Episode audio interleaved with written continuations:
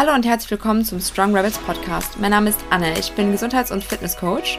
Und mein Name ist Sarina und ich bin Ernährungs- und Lifestyle-Coach. In unserem Podcast dreht sich alles darum, wie ihr ein möglichst unabhängiges, eigenverantwortliches und gesundes Leben führt. Dabei beleuchten wir auf unterhaltsame und undogmatische Art verschiedene Themen wie Sport, Ernährung, Biohacking, Mindset und alles, was zu einem gesunden Lifestyle dazugehört. Als kleine Information vorab möchten wir euch mitgeben, dass unser Podcast keinen Arztbesuch ersetzt. Alles, was hier angesprochen wird, dient daher lediglich der Wissensvermittlung. Und jetzt habt viel Spaß bei der heutigen Folge. Heute haben wir Bene zu Gast, ganzheitlicher Stresscoach aus Berlin. Seine Passion ist es, Menschen dabei zu helfen, ihren Stress im Alltag zu bewältigen und ihre Resilienz zu verbessern. Dazu nutzt er Tools wie Bewegung, Ernährung, Regeneration, Mindset und Atmung, angelehnt an die Natur und angepasst an die moderne Lebensrealität. Ja, erstmal hallo Bene, schön, dass du da bist. hallo. Hey, hey, hey, Anne, hallo Sarina, hallo alle ZuhörerInnen. Bevor wir in das Thema jetzt reingehen oder in die heutige Podcast-Folge, eine Frage vorweg. Wie bist du heute in den Tag gestartet und hast du eine Morgenroutine? Ich bin heute Morgen aufgewacht und in den letzten Tagen schreibe ich immer meine Träume auf und seitdem ich damit angefangen habe, äh, funktioniert das auch sehr kontinuierlich und mir fallen die immer besser ein. Das habe ich zuerst gemacht und dann war es noch dunkel, dann habe ich was getrunken. Ja, ich glaube, das ist schon sehr routiniert. ähm, dann äh, habe ich meditiert, weil es noch so früh war, habe ich eine halbe Stunde gesessen und dann war es, glaube ich, hell. Ja, dann bin ich runtergegangen in meinen Garten, was eine ziemliche Oase ist in, in Berlin, für Berlin bin da so ein bisschen äh, barfuß rumgelaufen und habe einen kleinen, ich habe so ein kleines Haltungsrückentraining-Programm. Das mache ich dann immer morgens direkt zum Start in den Tag. Ähm, das dauert so circa fünf, fünf bis zehn Minuten und dann gehe ich wieder hoch. Dann dusche ich mich. Moment nicht kalt, weil ich dann den Rest des Morgens äh, weiter wieder barfuß auf den Rasen stelle und dann wäre mir das, glaube ich, auf Dauer zu kalt für so lange Zeit. Ähm, und mir ist es wirklich tatsächlich mehr wert, lange diesen Zustand zu erhalten, dass ich da barfuß rumlaufen kann. Ähm, obwohl heute war es dann letztendlich doch ziemlich warm.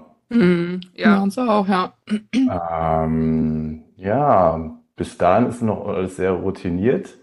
Dann esse ich was und damit geht das Oder nee, vorher schreibe ich noch in meinen Journal meistens rein, so, äh, so ein paar, bisschen Dankbarkeitspraxis habe ich aktuell und ähm, dann, was ich so vorhabe an dem Tag. Mein Tages, ein Tagesziel trage ich immer ein. Und so mache ich es zumindest im Moment. Und dann esse ich was. Es ist sogar fast gerade eine Routine, dass ich einmal mein Essen auf Instagram hochlade und das dann wieder weglege. Das klappt dann nicht immer. Das ist noch ein bisschen nervig, weil ich will irgendwie eigentlich ohne Handy essen. Mhm. Jetzt ist das für mich eine gute Angewohnheit eigentlich auch ähm, ja tatsächlich in diesen Modus zu kommen, auch mal Instagram zu nutzen. Das ist äh, schwierig. Aber es wird besser. Also heute habe ich es auch direkt weggelegt. Heute hat es geklappt. Sehr gut. Ja. Das ist ja schon sehr löblich. Hast du und denn... dann oh, äh, geht irgendwie der Tag los. Dann räume ich die Küche auf. Das ist auch noch immer nach dem Frühstück der Fall. und dann gehe ich im Moment auch immer mit so einer Ikea-Tasche in den Garten und stelle mich dahin und dann gehe ich diese, eigentlich fast immer dieses Ziel an, was ich aufgeschrieben habe, möglichst als erstes. Ich nehme meistens die Sachen, die, wo ich dann denke, wenn ich die nicht mache, dann fühle ich mich am Ende nicht so gut. Äh, die versuche ich als erstes zu machen. Sagt sich alles so leicht. Mm. Ja, das klingt äh, wundervoll und leicht und als wenn das einfach so umzusetzen ist. Ja. Wie lange ist dann deine ganze Routine? Also wie lange war das jetzt, bis die Tasche gepackt und im Garten? Hm. Ich war dann kurz vor acht unten und ich bin um kurz vor sechs aufgewacht ja, es hängt, also ich bin zum Glück sehr frei im Moment mhm. am Vormittag. Ähm, das heißt, ich mache das alles so, wenn ich früher aufwache, dann meditiere ich meistens länger. Und wenn ich länger schlafe oder später aufwache, dann meditiere ich vielleicht minimal kürzer. Und dann bin ich etwas später draußen, aber ich bin da nicht gestresst. Also ich finde es sehr angenehm, diese ersten Stunden einfach auch gar nicht so auf die Uhr zu gucken. Mm, das ist auch, glaube ich, echt ein richtiger Luxus. Mhm, mhm. Ähm, das Journal, was du angesprochen hattest, hast du da was Bestimmtes? Hast du wirklich einfach nur so ein leeres Papier und hast du da selber deine Routine dann etabliert? Es gibt ja so auch vorgefertigte ähm, mhm. Büchlein. Mhm. Ja, also ich habe mich da durch diverse schon durchgearbeitet und das, davon habe ich auch sehr profitiert und habe mir dann sozusagen, dann habe ich mir noch einmal das Bulletproof Journal, das ist, ist sozusagen eine, so eine Methode, wo man, wo ganz viele Bruchstücke eines Journals drin sind. Und dann kann man sich sowas zusammenbauen, wie so ein Baukasten. Mhm. Und mit meinen Erfahrungen und diesen äh, ja, weiteren Baukastenwerkzeugen für den Baukasten habe ich mir dann einfach so ein, ja, diese klassischen, wie heißen die? Hier liegt's auch noch rum, das begleitet mich immer. Ich habe auch so eine schöne Tasche dazu, wo ich das dann immer reintue, damit das nicht dreckig wird und das immer dabei sein kann. Ähm, na, diese Leuchtturmbücher. Ja. Schön äh, ist mal überall Werbung für machen. Ja, aber die sind, die sind schön, dann sind da diese Dots drin, man kann da auch drin rummalen, wenn man malen kann. Kann ich nicht, bis jetzt. Ähm, ja. ja, aber die sind echt gut. Ich finde, die haben auch eine gute Haptik. Also die mag ich gerne anfassen und so. Kennst du die auch, Anna? Ich glaube nicht. Das, äh, ja, ich glaube schon, wenn du jetzt sie sehen würdest, das sind so die klassischen, die auch alle großen Konzerne, wir haben die auch bei der Arbeit und so, ne, dann ihre Werbung quasi als Einschlag drum machen und mhm. so ganz einfache. Die haben meist noch so ein Benzel, ne, dass du die Seite irgendwie markieren kannst. Ich gucke. Zu den Träumen, ja, ja nee, das. Ah, genau, sowas. Okay. Zu dem Träumen, das finde ich nämlich sehr spannend. Ähm, da fällt mir nämlich auch, wie nennt man das noch, luzides Träumen ein. Hast du dich damit mal beschäftigt oder ist das das Ziel, was du hast? Ich hatte eigentlich gar kein Ziel. Okay. Äh, ich habe nur festgestellt, gerade ist bei mir sehr, sehr viel Veränderung. Vielleicht hat es auch mit dem vielen Meditieren zu tun, was ja auch letztendlich eine Veränderung im Gehirn ist. Mein Gehirn arbeitet mhm. anders. Mhm. Ähm, träume ich so viel wie seitdem ich ein Kind war, nicht mehr. Krass. Und ja, wenn ich das irgendwie empfinde ich das jetzt gerade so, darüber kann man natürlich philosophieren, aber generell ist es das Verständnis von Meditation für mich so, dass ich alles, was ist, ja irgendwie, ich sehe es mehr. Ich sehe auch meine Gedanken, wie er da ist und wie ich vollkommen nervös bin die ganze Zeit oder wie auch immer. Und ich sehe, und auch das sehe ich jetzt mehr, das, was ich träume. Und es ist nicht einfach nur irgendein Traum, der wieder verhuscht, sondern ich sehe das, ich schreibe das auf. Ich erkenne eigentlich auch das an, was ist, also auch das, was in meinem Traum passiert. Und ich habe eigentlich noch gar kein Ziel dafür gehabt, aber ich habe tatsächlich heute den Traum aufgeschrieben, dann habe ich auch ein bisschen was dazu geschrieben, so ich möchte mich mit luziden Träumen auseinandersetzen. Ja, cool. Ich weiß auch gar nicht, ja, ich kann dazu nicht viel sagen, was, was das dann für, für Effekte hat. Ist natürlich irgendwie spannend. Das ist im Endeffekt, dass man quasi Einfluss nimmt auf seinen Traum im Traum, ne? Mhm, mhm, ja. Genau ich finde das super spannend, aber es ist halt auch wirklich, man, äh, ich habe mich da mal ein bisschen beschäftigt und sagt dann halt auch, dass man halt, wenn man dann mitten in der Nacht aufwacht, muss man dann, glaube ich, das alles immer direkt aufschreiben und das ist halt wirklich eine richtige Arbeit, bis du dahin kommst. Aber ich glaube, wenn du das kannst, ist es richtig heftig, dass du wirklich dann als Beobachter da drin bist und dann wie so ein ähm, Regisseur, der dann sagt, nee, nee, wir machen das jetzt ein bisschen anders. So, mhm. Das ist halt schon cool, ja. Ja. Ja. Sehr schön. Na gut. Dann nimm doch erstmal jetzt vielleicht auch so ganz zum Beginn, weil ich habe kann halt du bist mir schon ein bisschen ein Begriff. Anne, weiß ich nicht, hat sich auch schon ein bisschen damit beschäftigt, aber damit du unsere Zuhörer quasi ein bisschen mitnimmst und die dich besser kennenlernen, nimm uns doch mal mit auf deine Reise. Mit welcher Intention, weil wahrscheinlich dürfen wir es verraten, in deinem Ursprungsberuf bist du ja Lehrer und hattest ja. wahrscheinlich, bis das losging, jetzt ein ganz anderes Leben oder das hat sich einfach so zu dem entwickelt. Nimm uns da mal ein bisschen mit von dem Lehramtsstudenten hin bis zu dem Stresscoach, der du jetzt bist. Uh, okay. Du darfst dir selber aussuchen, welche Meilensteine du teilen Fangen wir an im Jahr 1987. ja, deine Geburt. Ähm, also wie, deine Geburt lassen wir jetzt mal weg und ich glaube, ich bin sehr behütet irgendwie aufgewachsen. Das sagt man, ich bin auf dem Land aufgewachsen und da haben, glaube ich, viele Dinge natürlich auch schon in der Zeit, wo ich habe ja, du hast es ja so schön gesagt, mein Ansatz ist sehr naturnah. Mhm. Das war zwar in der Zeit, äh, das war zwar auf dem Land, aber da fing es auch schon an, ja, vor 30, 35, 36 Jahren, ähm, dass unser Lebensstil ja schon, schon lange nicht mehr wirklich so naturnah war.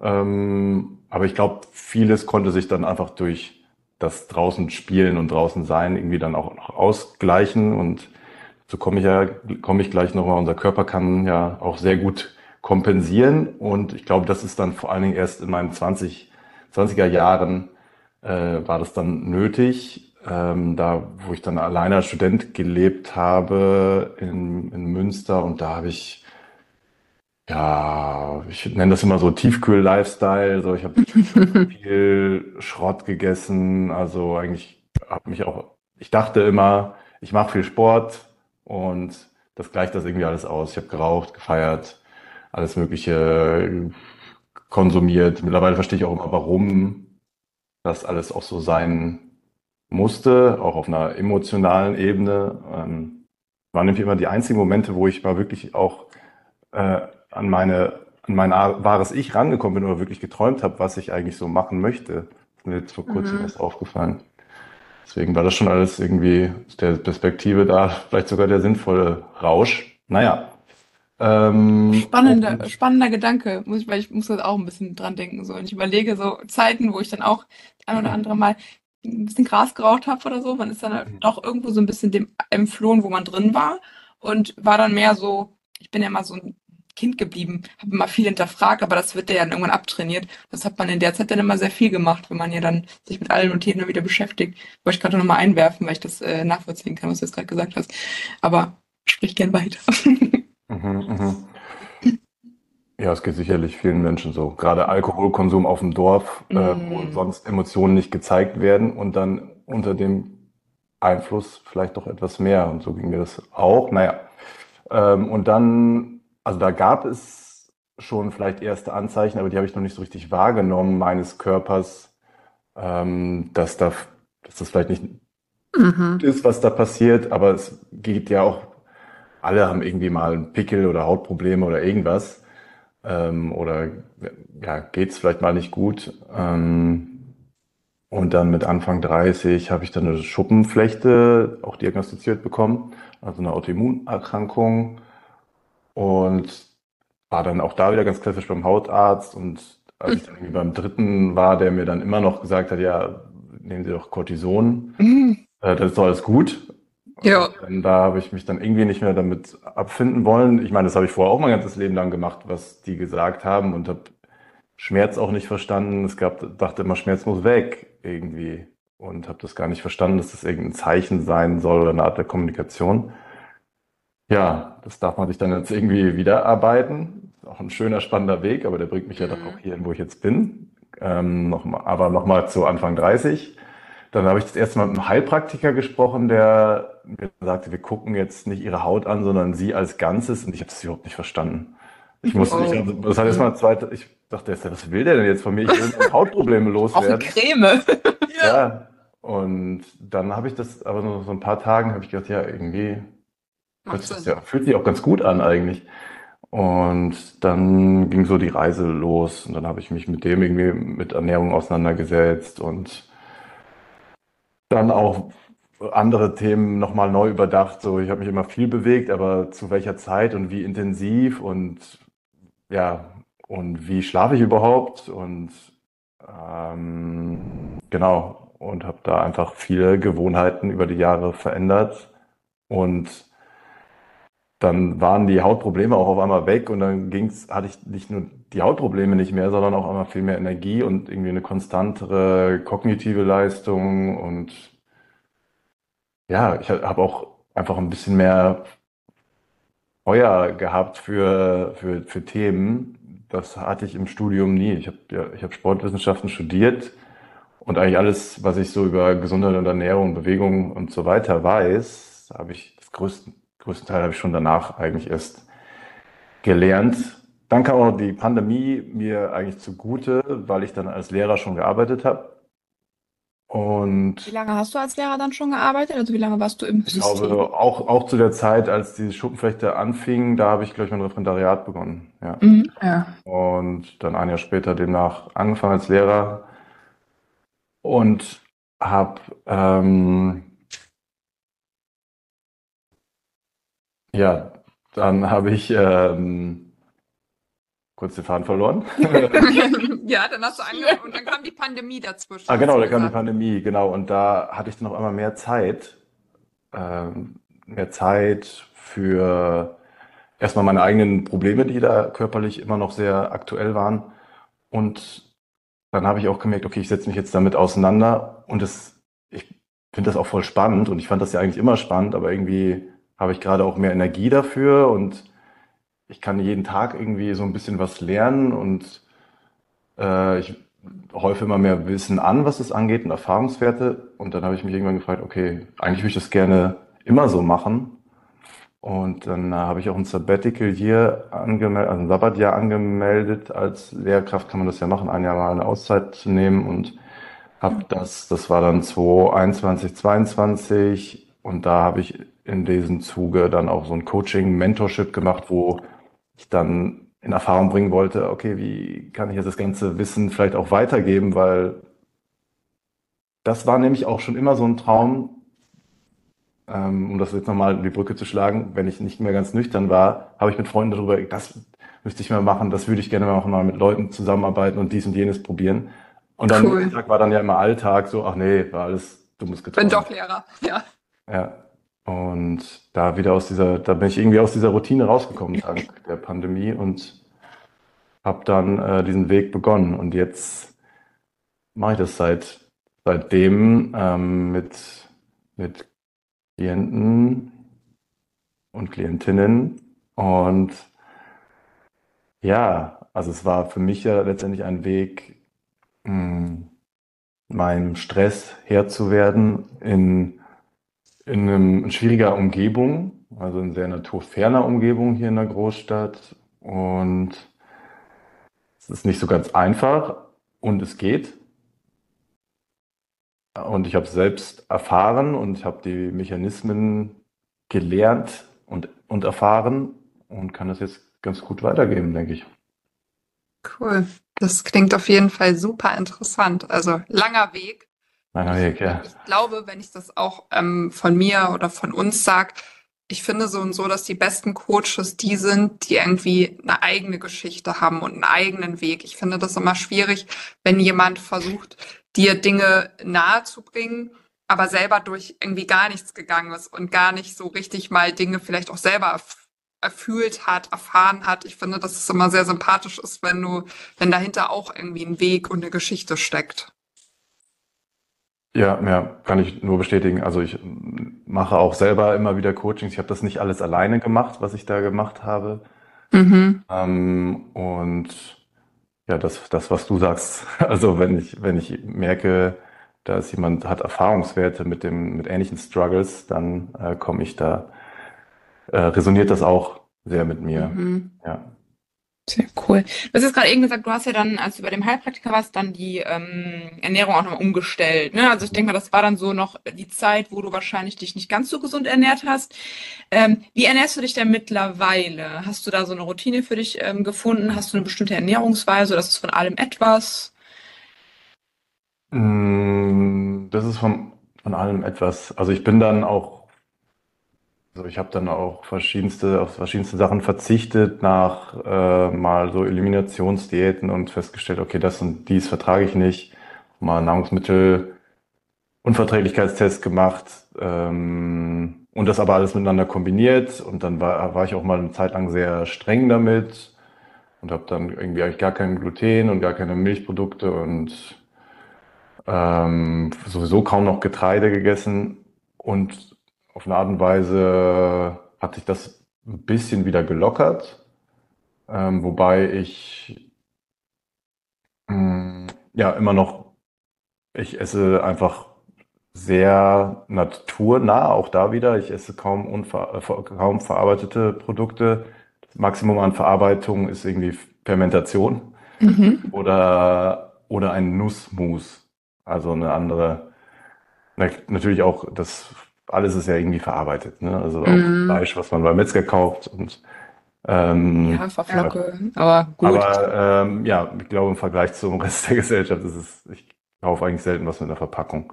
Mhm. Das ist so vielleicht. Also wenige Zusatzstoffe bis gar keine Zusatzstoffe im Endeffekt, genau, kann man ja genau. so festhalten. Ne? Ähm, ja, also zum Beispiel Milchprodukte habe ich jetzt auch nochmal festgestellt, vertrage ich viel besser, wenn das alles roh ist und, mhm. und irgendwie Weidequalität. Dann geht das. Und klar, ich merke auch immer wieder, dass mein Körper, und ich glaube, es geht uns ja allen so, und ich glaube, das sagt auch, das kann man auch mechanistisch erklären, dass wir da so, macht ja auch Sinn, rein biologisch, dass wir so ein Suchtding haben, wenn wenn es um Milchprodukte geht, wollen wir ja auch zu einer gewissen Zeit in unserem Leben mhm. sehr viel machen. Ähm, genau, und das im Moment funktioniert das für mich irgendwie alles ganz gut, dass ich da ein, ja, ein, äh, das nicht übertreibe und das aber auch äh, wieder genießen kann. Ja. Klingt im Endeffekt auch so ein bisschen ein Stück weit nach traditioneller Ernährung im Endeffekt, ne? Weil da war ja auch jetzt nicht Gluten verboten oder irgendwie sowas, sondern eher so auch diese Verarbeitung, dass die wieder halt ursprünglicher wird, dass man es auch einfach besser verträgt, ne? Auch gerade wenn jetzt sagst Rohmilchprodukte und so. Das ist ja was, was eher so traditionellere Richtung geht, Fermentation. Genau. genau. Und wenn es Brot ist, dann ist es jetzt wirklich ein Sauerteigbrot. Und das genieße ich dann auch, mache ich auch nicht oft, aber dann ist das, ja, finde ich das cool. Und das hat ja auch wahrscheinlich viel mit Stress wieder auch zu tun, ne? dass man halt, ähm, wenn man Dinge gar nicht verträgt, nicht immer nur alleine diese Unverträglichkeit an sich, weil der Darm das nicht aufnehmen kann, sondern viel auch einfach diese ganze Stressproblematik. Menschen, die viel Stress haben, bei denen funktioniert der Verdauungstrakt ja auch ganz anders. Ich denke mal, das hat dann auch viel vielleicht bei dir in der Arbeit dann spielt er mit rein, so, ne, dass Menschen danach vielleicht auch weniger Verdauungsbeschwerden haben, wo sie dachten, dass sie irgendwie gegen alles und jeden allergisch sind oder so. Ähm, ja, also es ist total, es ist super komplex. Und da ist, das ist auch wirklich meine Arbeit und ich merke das auch in den letzten Wochen und Monaten nochmal mehr. Es gibt ja dann immer, weil, also ich spreche ja dann vom stressfreien Leben in der Großstadt und die Leute, ähm, die, meisten Menschen lieben es ja ihren Urlaub in der Stadt zu äh, in der Natur zu bringen, im Gegensatz zur Stadt. Und da geht es ihnen super gut und sie können alles gut verdauen. Und in der Stadt funktioniert das dann alles nicht mehr. Und manchmal ist die Ernährung dann sogar einfach super clean in Anführungsstrichen und es klappt mhm. trotzdem nicht so gut. Und dann rauszufinden, okay, aber was sind, was sind eigentlich die Dinge, die im Urlaub so gut tun? Im, im Alltag läuft nämlich hier keiner barfuß über den Strand. Aber es ist möglich. Ne? Man kann auch hier in der Stadt barfuß über den Rasen gehen und man kann auch hier in der Sonne sein. Äh, ist alles nicht so, ist ein bisschen weird, würde man sagen. Es ist ein bisschen komisch, mhm. wenn, wenn, jemand hier barfuß rumläuft. Aber das sind, das sind eigentlich die ja. Mechanismen, die genau das Gute auslösen. Ähm, und wir machen das so im Urlaub und denken dann, ah ja, es ist, es ist halt Urlaub und es geht's gut. Aber es gibt auch wirklich ein paar auf einer rein, wie, wie, sag, wie ich sagen jetzt, so einer rein physikalischen Ebene gibt es Mechanismen, die dafür sorgen können. Mhm. Beispielsweise Barfußlaufen, Grounding und sowas. Das hat einen mega Einfluss. Eigentlich sind wir das, machen wir das 365 Tage im Jahr, also wir der als Lebewesen und in der mhm. Stadt halt irgendwie fünf Minuten in der Woche, wenn es hochkommt. Hast du so drei Tools, die du jemanden, der in der Großstadt lebt und fern von jeglicher Natur irgendwo ist, mitgeben kannst, was er in seinem Leben jetzt verändern kann, damit es ihm besser geht? Mhm, mhm. Ähm, ja, möglichst, möglichst viele Dinge, die, die, wo es irgendwie möglich ist, draußen zu machen. Also Telefonate, das ist jetzt wirklich mal eine, eine Ausnahme, dass ich mit hier, mit euch hier drinnen stehe, damit der Sound gut ist. Normalerweise habe ich immer zumindest das Fenster auf oder ich stehe eigentlich im Garten. Mhm. Klar, das ist nicht jedem möglich, je nachdem, äh, wie man am Screen arbeitet, aber die Telefonate, die kann man eigentlich immer im Gehen machen und das dann auch draußen beispielsweise.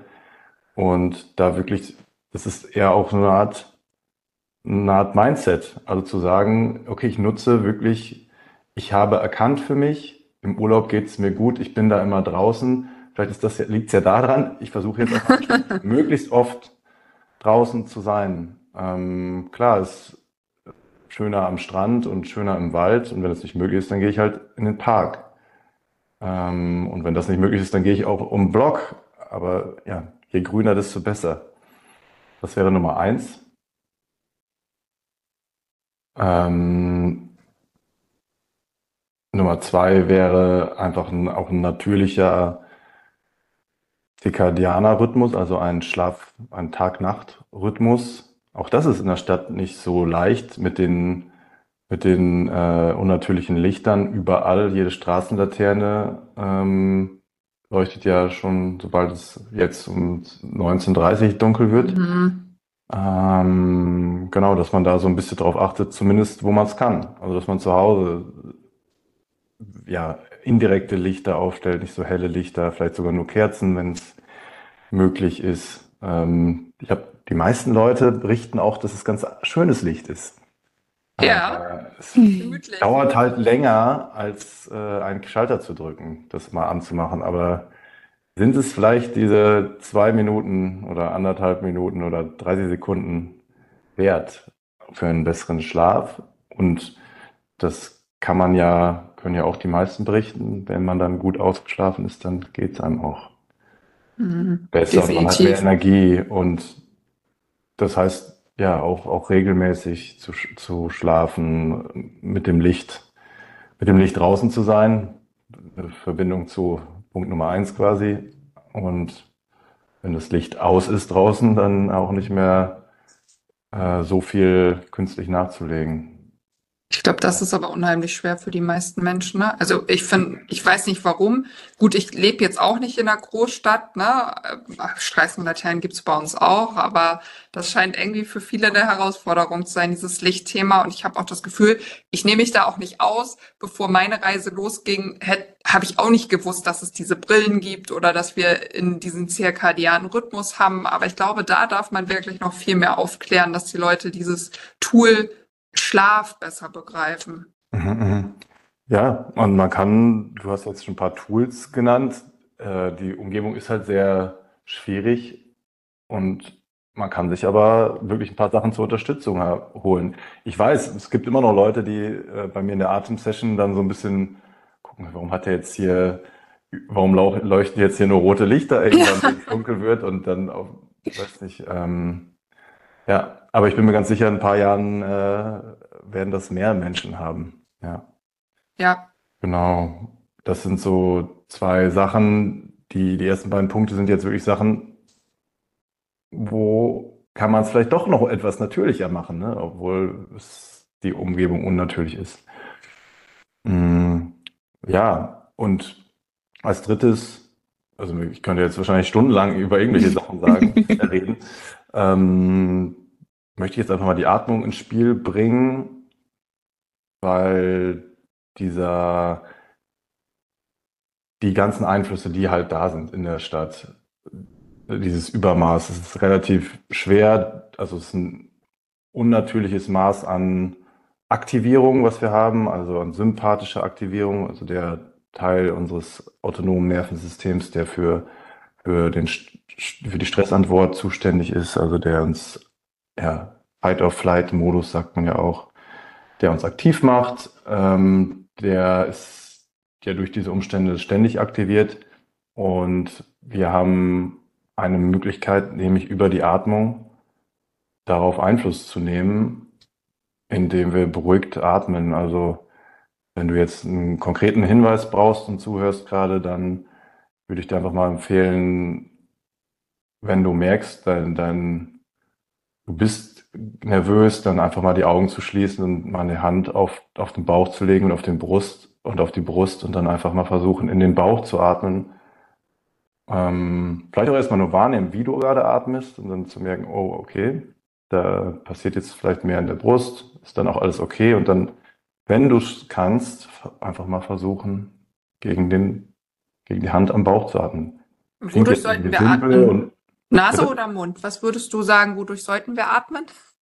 Mhm. Mhm. Äh, durch die Nase sollten wir atmen, ja. Weiß auch nicht jeder deshalb.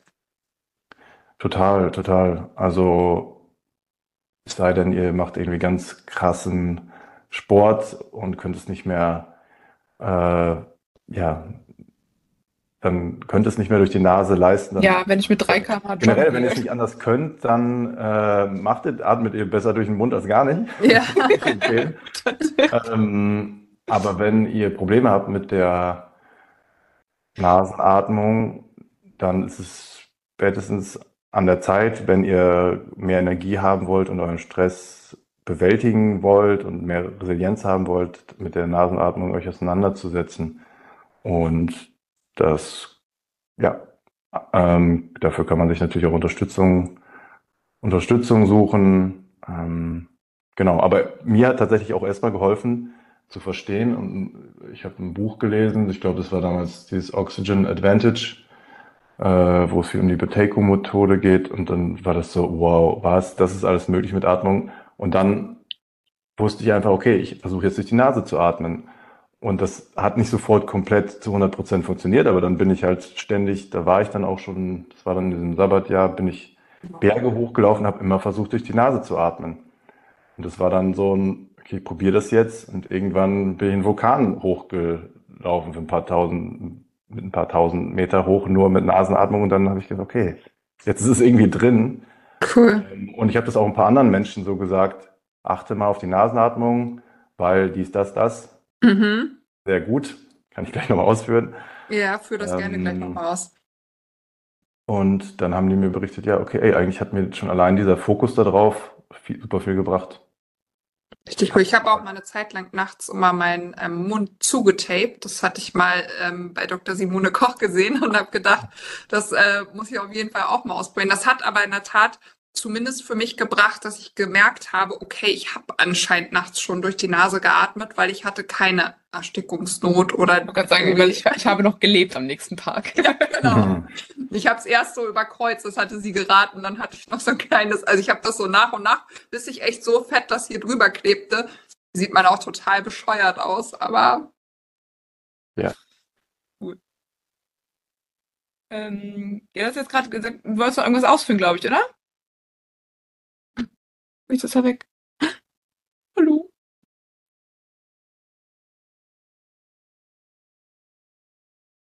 Ja, jetzt hören wir dich Jetzt. wieder. okay, ich hatte kurz Pause das- gemacht. ist- bin ich, du hast Pause gemacht? Ja, Du warst, jetzt du ist warst weg. gut. Kannst jetzt weitersprechen. Okay, ja gut, na gut. Ja, du warst, du wolltest dir wohl eine Pause zum Atmen gönnen. Ja, kurze Atempause. Ja. Du wolltest gerade nochmal ausführen zum Thema Nasenatmung, glaube ich, irgendwas, ne? Mhm. Kann ich gerne, gerne tun, ja. Also die Nasenatmung, dafür sind wir gemacht. Also wir sind dafür gemacht, durch die Nase zu atmen. Der Mund ist sozusagen zum, zum Essen da, zum Knutschen vielleicht. Hm. Ähm, ja, und durch die Nase wird die, die Luft einfach mehr gefiltert. Wir atmen auch reduzierter in der Atemfrequenz. Also das heißt, wir atmen nicht so häufig pro Minute, was den Gasaustausch tatsächlich verbessert. Ähm, wenn wir so schnell atmen, atmen wir ganz viel CO2 ab tatsächlich und wir brauchen das CO2, um letztendlich mehr Sauerstoff in die Zellen zu bekommen. Und das wollen wir ja letztendlich haben oder das, damit kann jeder irgendwie was anfangen. Ah, Sauerstoff in meinen Zellen, in sämtlichen Zellen. Also wir können besser denken, wir haben besser mehr Kraft in den Muskeln. Letztendlich, wenn unser zentrales Nervensystem besser mit Sauerstoff versorgt wird, dann fühlt es sich ja sicherer und dann funktioniert alles besser. Und ja, das kann, kann man mit verschiedensten Methoden ausprobieren. Wenn man grundsätzlich durch die Nase atmet, ist man da schon mal auf einem sehr guten Weg. Und ähm, ja, Sarina, du kennst es, glaube ich, auch noch aus unseren Übungen. Wir haben ja auch viel mit Lufthunger geatmet, Mhm. äh, gearbeitet. Und das geht eigentlich den meisten so. Auch in meinen Atemsessions mache ich das fast immer irgendwo, dass wir ähm, reduzierter atmen und die, wir testen dann auch immer mal wieder, wie das so wirkt auf die Flexibilität, ähm, weil das ein Indikator ist ähm, für besseren Output, den, den dein Körper dir gibt. Ähm, ja, man ist beweglicher, man hat aber auch mehr Kraft, man kann sich besser konzentrieren und dementsprechend ist man auch stressresilienter. Man ist, Mhm. äh, und das sind ja alles Dinge, die wir, die wir haben wollen.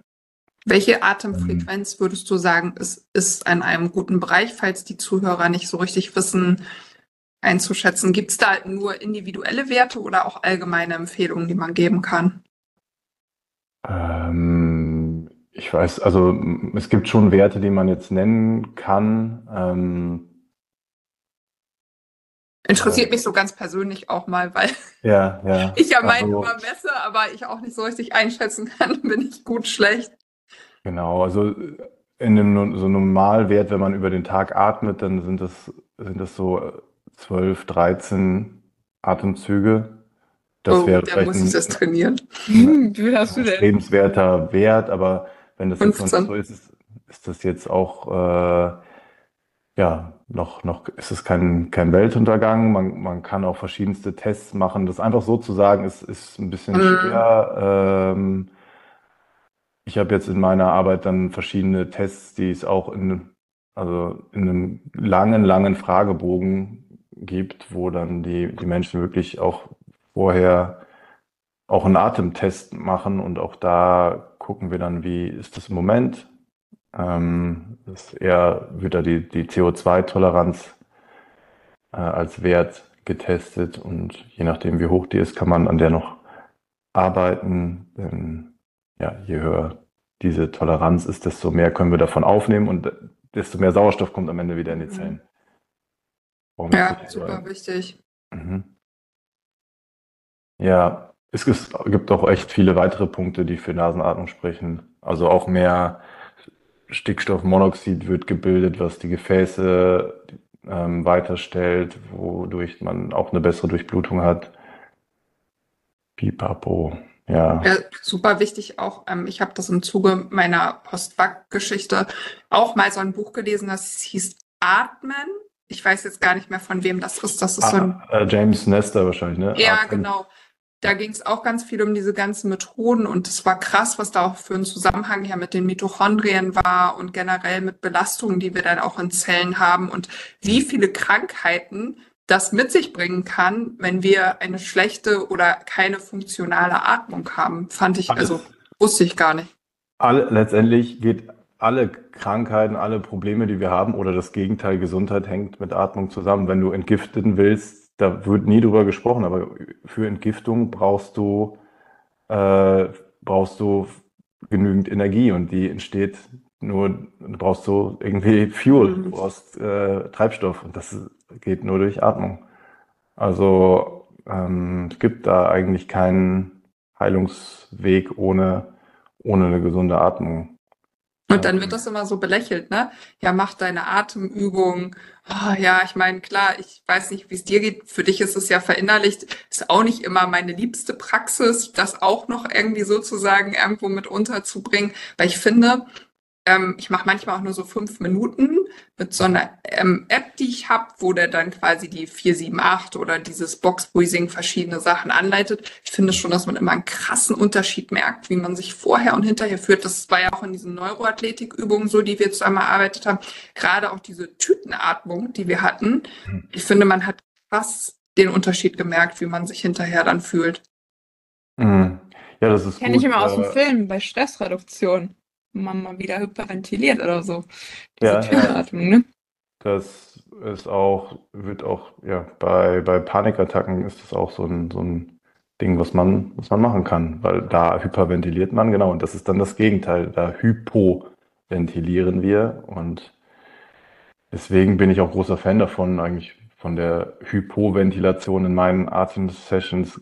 Ich weiß nicht, wenn ihr mal in Berlin wart, hier gibt es halt ganz viel Breathwork, in Anführungsstrichen, und darunter wird eigentlich immer verstanden, dass man sich hinsetzt und eine, oder hinlegt und dann eine psychedelische Reise macht mit der ah, Atmung okay. und eigentlich immer hyperventiliert, was total wertvoll ist und super viel lösen kann. Und ich mache das auch manchmal mit äh, Klientinnen.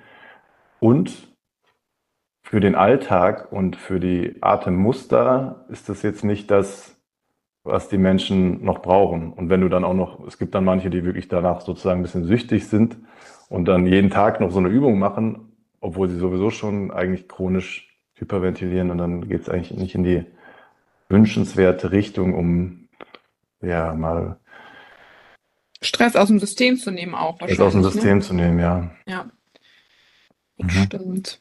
Ähm, hast du denn vielleicht noch drei Tipps für eine Stressreduktion bei so Vollzeitberufstätigen? So kleine zwei bis drei Tipps vielleicht.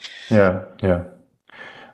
Ähm, das erste, was mir immer wieder auffällt, und ich kenne das auch von mir selbst, weil ich meine Arbeit so gerne mag und dann mich manchmal kaum bremsen kann, mhm. Pausen machen. Und Pausen heißt, genau, fragt euch das mal, was sind Pausen? Ähm, wenn ich am Screen arbeite, dann ist die Pause nicht am Smartphone, sondern dann ist die Pause, das ist nämlich ein zweiter Schlüssel für unser Nervensystem, unser, sind unsere Augen.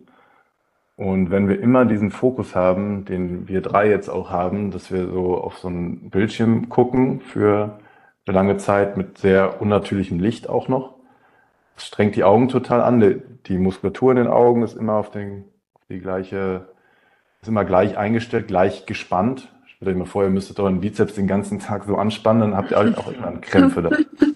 Und so ist das in den Augen auch die Augen haben sehr viel von der Innervierung zu tun mit den oberen Extremitäten. Das kann man, die meisten, die Augenprobleme haben, haben auch Nackenschmerzen und umgekehrt. Ähm, und wenn man, also jetzt kommen wir mal zum Punkt. Ja. Wenn man jetzt am Screen arbeitet, dann machst du die Pause ohne Screen und guckst möglichst mal in die Ferne. Und das habe ich jetzt, das hat wahrscheinlich jeder schon mal gehört.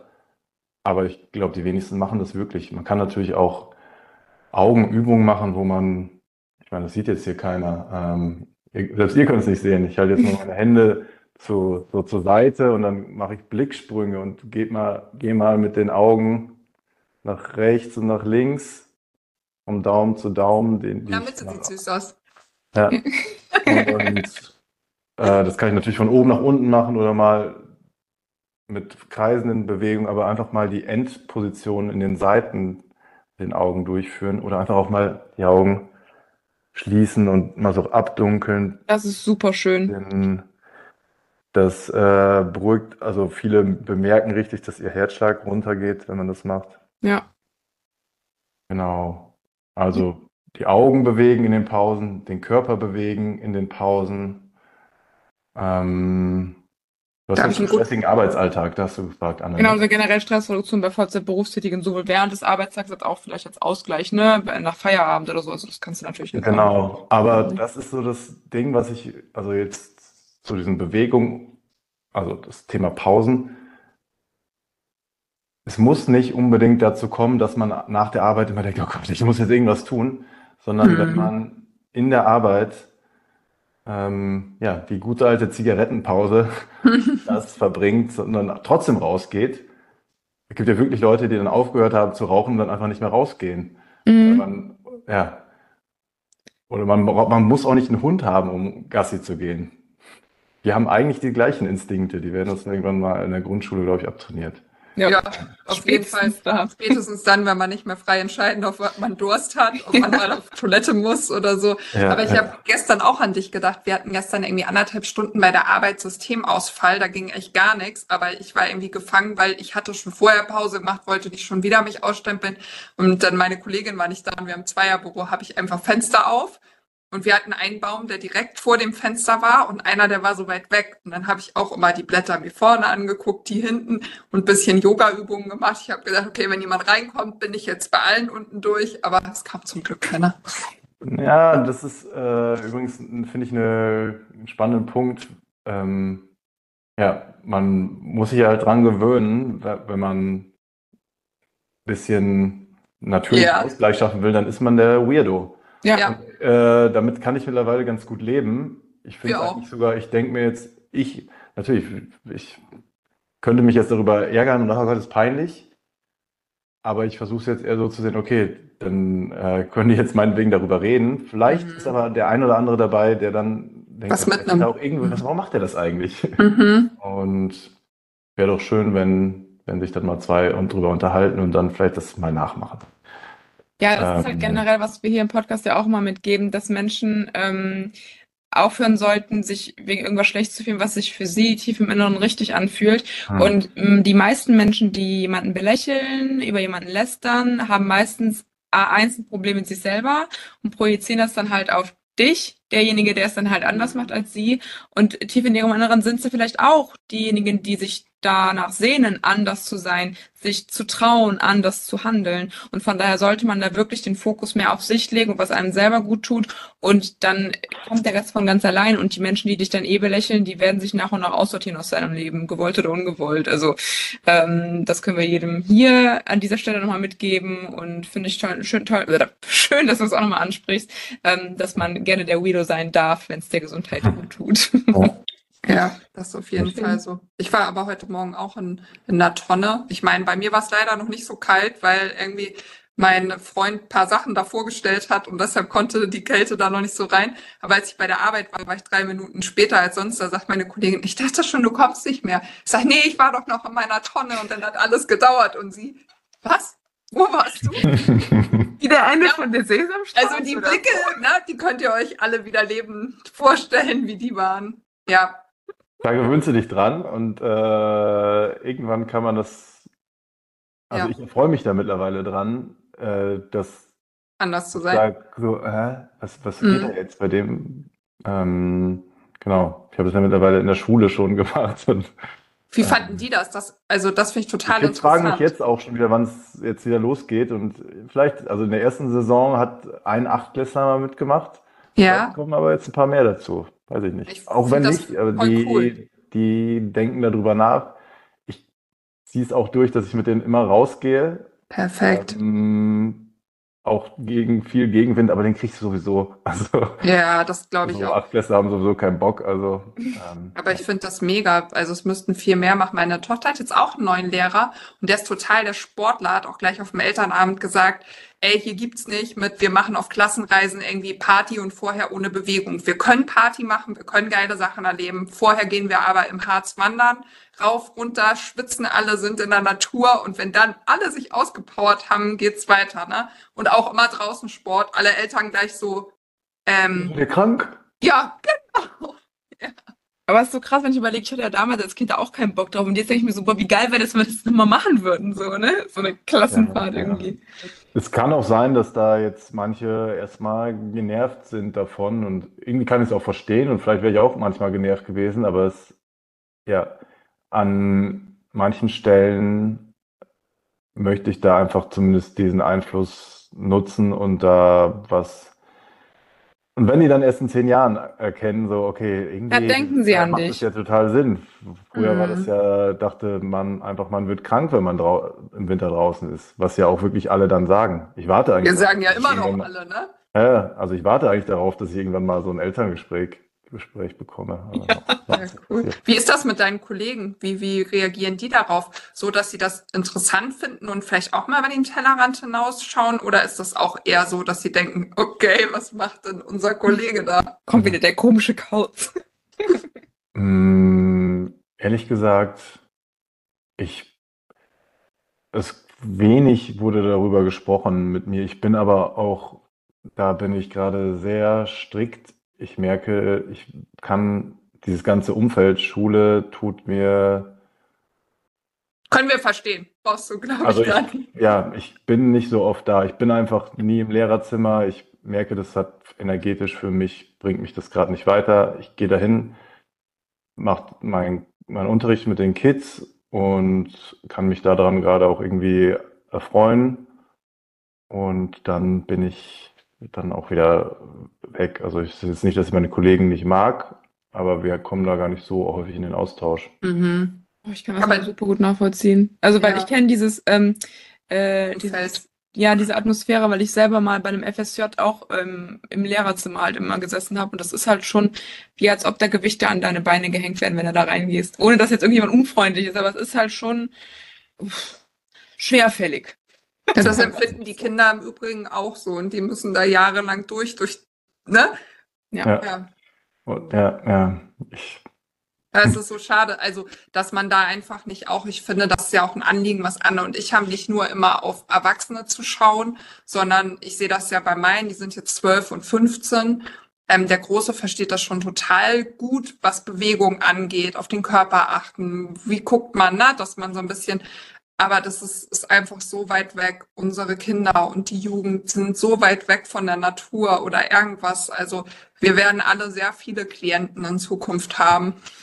Ja, weil wir eine sehr separierte Gesellschaft sind. Also so sowohl wir von der Natur als auch über die Generationen. Also die, die ältere Generation wird dann irgendwie ins Altersheim gesteckt und die Weisheit verkommt vor der Glotze und Mm, die Kids sind alle frech und will ja auch keiner was zu tun haben und sind schlecht erzogen und keine Ahnung was. Also deswegen empfinde ich das auch als Privileg irgendwie was, ja, da einen Bezug zu zu haben. Und ja, und letztendlich würde ich mir wünschen, dass, also wir haben halt selber so viel Scheiß noch am Start, ne? Also auf jetzt mal die ganzen emotionalen Traumata, die jetzt wir generationsweise so mm, langsam vielleicht irgendwann mal loswerden, die wir dann immer weitergeben, aber auch die Habits, die wir haben, also die Gewohnheiten. Wenn ich meinen Schülern erzähle, sie sollen ihr Handy nicht benutzen und die ganze Zeit selber mein Handy in der Hand habe, ja, würde ich auch nicht äh, für voll nehmen. ja. mm, Und ehrlich gesagt, das kriege ich jetzt auch zum ersten Mal so etwas besser hin. Also das habe ich in den letzten Jahren, weil ich dann aber auch, auch nicht so einfach. Ich mache dann Musik an im Unterricht und dann wird's, aber trotzdem möchte ich mir da noch mehr Mühe geben, das auch wirklich vorleben. Sehr cool. Erzähl doch dir braucht die Welt auf jeden Fall. Auf jeden Fall. Erzähl doch gerne noch ein bisschen darüber, wie man mit dir arbeiten kann. Also sozusagen, mach ein bisschen Werbung für dich. Wie können Leute mit dir äh, ins Arbeiten kommen? Bei was, welchen Problemstellungen kannst du ihnen Lösungswege aufzeigen? Wie, was, wo? The stage is Jetzt, yours. jetzt Ja. Werbung. Werbung.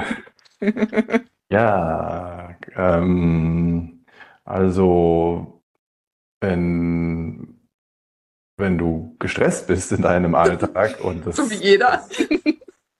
Ja, und Stress ist sehr, sehr vielseitig und facettenreich und kann sich auf verschiedenste Art und Weise äußern.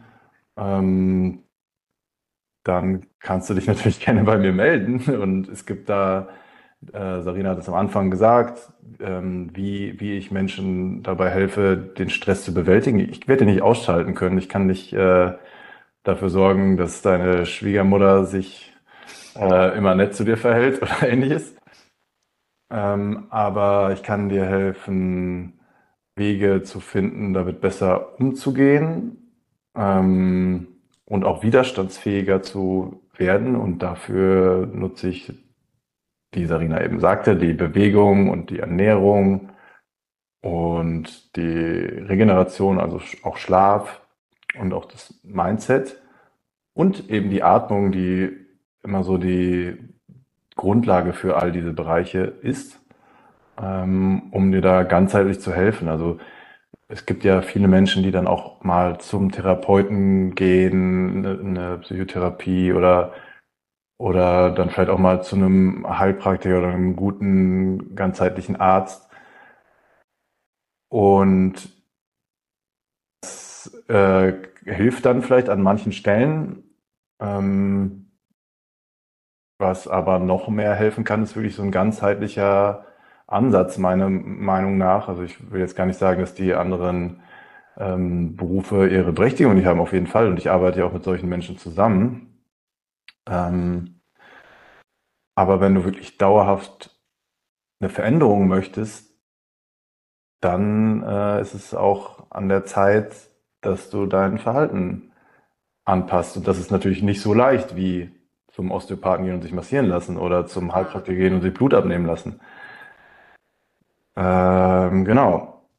Also erwartest du wahrscheinlich auch ein gewisses Commitment deiner Genau, Klienten, ist ne? Sonst ist so eine Commitment. Arbeit wahrscheinlich, also es geht uns ja auch so, wenn jemand nicht mitmachen will, kannst du ihm noch so viele Wege aufzeigen, ne?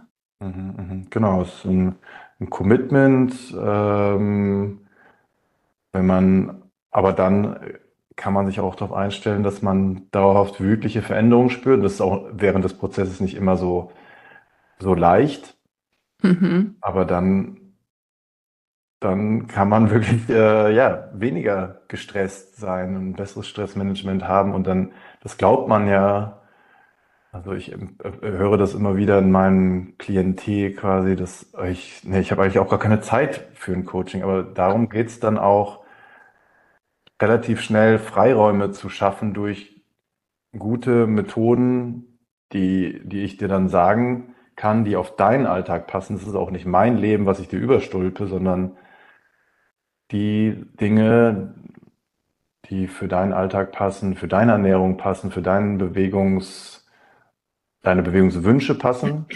Klar, also man kann jetzt nicht sagen, nee, ich will mich aber nicht bewegen, dann ist Wird es schwierig. schwierig. Ähm, aber es gibt für jeden dann, äh, ja, gibt es eine Bewegungsform, die irgendwie Spaß macht. Absolut. Und die auch in den Alltag integrierbar ist. Das ist auch immer ganz wichtig. Man hat meistens nicht keine Zeit, sondern keine Zeit für etwas. Und zu dem Thema, äh, wo du jetzt gerade sagst, man hat keine Zeit für ein Coaching, da fällt mir noch dieses Sprichwort ein, wie sagt man noch, äh, wenn du, wenn du Zeit hast zu meditieren, dann meditiere fünf Minuten, wenn du keine Zeit hast, dann zehn oder so. Ja, ja, das finde ich ja. ein super Spruch, der eigentlich auf alles, was das angeht, eigentlich immer mhm. zutrifft. Mhm. Ähm, super cool. Erreicht man dich am besten über deine Instagram-Seite oder gibt es noch eine genau. andere Möglichkeit mit dir? können mich auf Instagram benefit-coaching erreichen oder auf meiner Homepage benefit.coach Mhm. Das sind so die. Packen wir auch nochmal in die Beschreibung rein. Die Adressen, wo ihr mich kriegt. Wie lange ihr gerne auch zur Atemsession kommen, da könnt ihr mich dann sogar, da könnt ihr sogar sofort in die Praxis kommen und erste Erfahrungen sammeln. Und, äh, schauen. Und online bietest du doch auch da ab und zu mal was an, auch, ne? Genau, die äh, Atemsession findet hier in Berlin offline, offline statt und auch gleichzeitig online. Mhm. Also ihr könnt mich einfach anschreiben, dann schicke ich euch einen Link zu und dann könnt ihr über Zoom teilnehmen. Ja, cool. quasi ein Hybrid. ja. Perfekt. Und wie lange arbeitet man ungefähr mit dir? Also was würdest du sagen, wie lang ist so ein Zeitraum des Coachings, wenn man jetzt sagt, ja, ich bin dabei, ich möchte mein Nervensystem beruhigen, den Stress mindern? Mhm. Das ist, ähm, liegt bei vier, nee, beziehungsweise dreieinhalb bis fünf Monaten. Ähm, mhm. Also es ist schon, ich bin da sozusagen ein wenig flexibel, je nachdem, wie der, die Umstände der Person sind. Und gleichzeitig ein gewisses Commitment, hast du ja auch eben schon gesagt, äh, brauche ich schon. Wenn ich jetzt sage, ja, ist immer der gleiche Preis und wir arbeiten jetzt zwei, kannst auch fünf Jahre dafür brauchen, dann mhm. wirst du, das ist ja auch nicht der Wunsch von den Klienten. Nein, nein, das ist ja auch auf jeden Fall klar. Hm, ganz kurz will ich das nur anschneiden. Wir haben uns ja darüber kennengelernt, dass du mir mit den Neuroathletikübungen geholfen hast, quasi ähm, auf meinem Weg mit dem mit Postwag. Und ich bin ja auf dich aufmerksam geworden damals, weil ich dich in einem anderen Live gesehen habe, wo es ums Thema Long Covid ging. Nur vielleicht magst du da noch zwei, drei Sätze zu sagen, wie deine Arbeit vielleicht auch bei diesen ähm, Baustellen, nenne ich sie mal, helfen kann, weil wir schon viele Zuhörer haben, die auch so auf dieses Thema quasi ein bisschen ausgerichtet sind. Ja, ja, also das, äh, der Covid-Virus hat sehr viel Einfluss auf unser Nervensystem und greift bestimmte Areale besonders an und ich habe verschiedenste Ausbildungen halt in diesem Bereich der, des Neurotrainings und der angewandten Neurologie. Und wenn man dann weiß, wie man diese Bereiche wieder spezifisch ansteuern kann und die Kommunikation wieder verbessern kann in diesen Bereichen der Nervenzellen, dann kann man ganz ähm, individuell darauf eingehen, was halt in deinem Nervensystem gerade nicht so gut funktioniert. Das kann man äh, bei Long Covid ist da tatsächlich eine ganz gute äh, Erfolgsquote und äh, damit kann man sehr, sehr viel machen. Eigentlich ist diese Arbeit für jeden gut, der, der die ein Gehirn hat. Mhm. Ähm, Aber auch nicht alle. Auch das biete ich immer noch an, also sozusagen Einzelsessions in diesem in diesem Segment, wenn jemand da Probleme hat. Und auch da äh, geht es dann wir, wir finden zusammen Übungen raus, die helfen und dann liegt es an der Person, die umzusetzen. Auszuführen. Ja, super. Dann haben wir noch eine vorletzte Frage. Ähm, Thema Biohacking. Also ganz viel von dem, du hast es jetzt nicht so genannt, aber ganz, ganz viel von dem, was du machst, ist ja quasi auch das, was wir zumindest ähm, unter Biohacking verstehen. Was bedeutet dieser Begriff für dich? Ist das ein Zusammenspiel aus all dem, was du machst, oder hast du da eine persönliche Meinung zu, zu diesem Begriff? Ist ja so ein bisschen modern geworden innerhalb der Bubble, würde ich sagen. Ja, ja, ja. Aber ich irgendwie, ich kann es gar nicht so genau sagen. So richtig super gerne mag ich den Begriff gar nicht. ähm, ich kann es aber auch gar nicht so richtig beschreiben. Ähm, ja, für mich ist eher so ein Wiedererkennen der natürlichen mhm.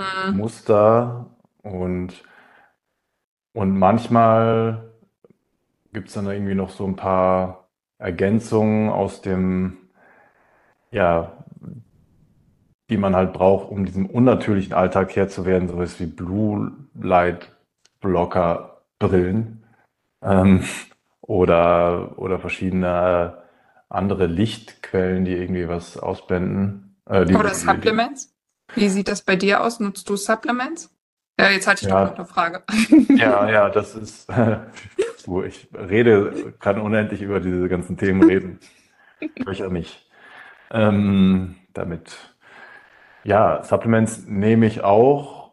Ähm, auch da, unser, die, selbst die Bio-Nahrungsmittel haben weniger Inhaltsstoffe, als sie es noch vor 50, 60 Jahren haben. Die meisten essen die trotzdem ja auch gar nicht in Bio. Gerade in Deutschland sind wir immer sehr knauserig, äh, als zumindest wenn man es jetzt über die Allgemeinheit so sagt, ähm, was Essensausgaben angeht. Und ja, da muss man dann irgendwie einen Ausgleich finden. Wenn man irgendwie pestizidbelastetes Essen isst, dann muss man irgendwie schauen, wie man das auch wieder los wird, was da so drin ist. Und dann sind halt auch nicht so viele Nährstoffe im Essen und dann kann man das alles analysieren. Auch das machen wir in einem langfristigen Coaching. Auch das biete ich mal auch isoliert an, einfach so eine Analyse der Nährstoffe mit einem kleinen Lifestyle-Coaching kann man auch mal machen. Cool. Aber im ähm, Endeffekt sagst du, das, was wir auch äh, unter Biohacking verstehen, es ist quasi wieder ein Stück weit Natur in unser sehr unnatürlich gewordenes Leben zu holen und das mit ganz einfachen Dingen, die nichts kosten, wie die Schuhe auszuziehen und über den Rasen zu laufen, mhm. bis hin zu kleinen Gadgets, die aber nicht jetzt in unsere Haut implementiert werden müssen. Halt all das, was im Endeffekt dann trotzdem nicht gesundheitsschädlich sein kann nach hinten raus. Und nicht diese, was viele ja auch unter Biohacking verstehen, ist ja auch okay, dieses ähm, absolut Performance-Peak haben, jeden Tag on fire 150 Prozent geben können. Das ist ja dann noch diese andere Sparte von Biohacking. Das ist es nämlich für uns zum Beispiel nicht. Vielmehr halt in seine eigene Energie wiederkommen durch Tools, die du halt auch in deinem Coaching besprichst. Ne? Mhm. Ja, und eins meiner, einer meiner Lieblings, in Anführungsstrichen, Biohacks würde ich sagen, des Jahres ist irgendwie einfach mal weniger zu machen. Also mal nicht noch mehr. Biohacks mhm. zu machen, sondern äh, einfach mal durchzuatmen und zu schauen, was eigentlich so gerade da ist. Ähm, die Tendenz ist eigentlich oft, und die hatte ich auch selbst persönlich, dass ich dann irgendwie noch mehr Sachen mache und das noch probieren. Ja. Es war dann eher Stressor als entstressend. Ja, Guter Punkt, sehr guter Punkt. Ähm, eine letzte Frage an dich. Wenn du nur noch eine Sache mit der Menschheit teilen könntest, wie sie ihre Gesundheit verbessern, welcher Ratschlag wäre das? Mm. Noch eine oder nur eine? Nee, nur eine. Nur eine. Nur eine, okay. Dann würde ich sagen, ähm, ja, in, einfach in Meditation sitzen, seinen Atem beobachten und alles, was darum ist in dem Moment, obwohl das sehr kontraintuitiv ist in dieser Welt. Und wir denken, je schneller alles hier geht und je, unkomf äh, je, je technologisierter alles ist, denken wir irgendwie, wir können irgendwann das Leben meistern mit unserem Verstand. Und davon mal kurz Abstand zu nehmen, wird immer schwerer und immer heilsamer, dadurch auch gleichzeitig. Und das hinzubekommen, das ist, dann fällt dir nämlich auch alles weitere eventuell selbst wieder auf nach einer Zeit. Also es fällt dir irgendwann selbst wieder auf, wenn du es wirklich konsequent machst, was super kontraintuitiv ist und nicht so leicht.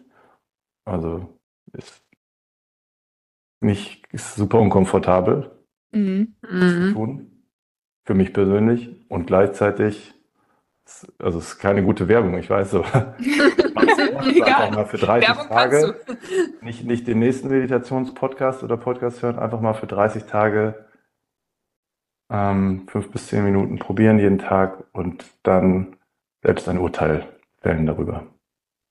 Ja, so ist das. Dann sind wir für heute, wenn du sonst nichts mehr äh, hinzufügen möchtest, noch irgendeine Message mit äh, den Zuhörern und Zuhörerinnen teilen möchtest, ähm, würden wir uns an dieser Stelle ganz herzlich bedanken für deine Zeit, lieber Bene. Ja, Mhm. Schön, dass du da warst. Und ähm, ja, wir packen alle Informationen, wie ihr mit Bene in Kontakt treten könnt, unten in die Beschreibung der Folge.